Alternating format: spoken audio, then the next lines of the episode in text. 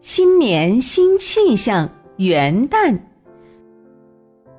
爆竹声中一岁除，春风送暖入屠苏。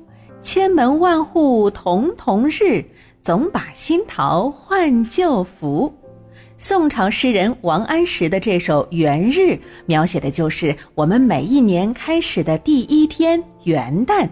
诗句里生动地把元旦到来的时候，我们家家户户迎接新年的景象描绘了出来。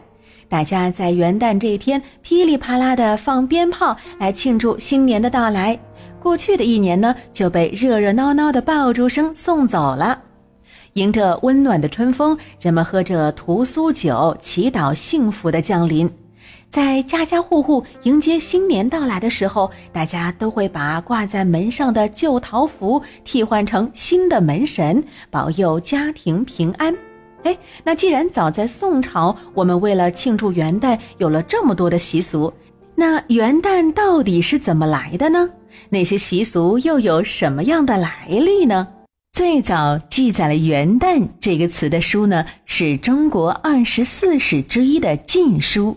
上面写道：“专帝以孟夏正月为元，其实正宿元旦之春。”这句话的意思就是说呢，元旦的来源可以追溯到我们古代遥远的三皇五帝时期，也就是黄帝和蚩尤的那个时候，距离我们现在呢，大概有五千多年的历史。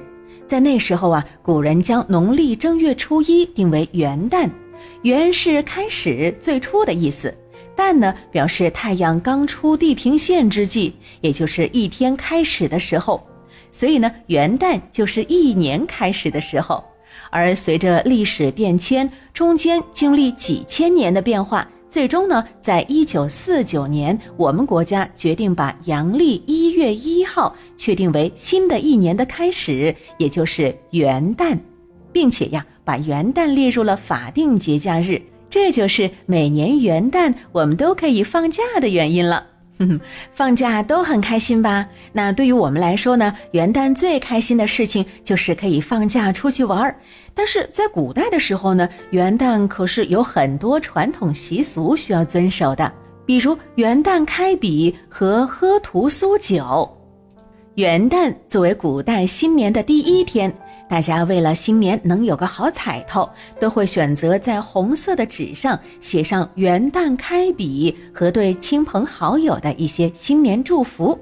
例如说啊，有很多读书人就会写“元旦开笔，读书进益”等一些话语来祝福对方能够好好学习，考取功名。那至于屠苏酒这一杯酒呀，就包含了人们对自己身体健康的愿望，希望自己喝了屠苏酒，在新的一年里能够健健康康的。而这屠苏酒呢，可不是普通的酒啊，它的来历也是很有名头的。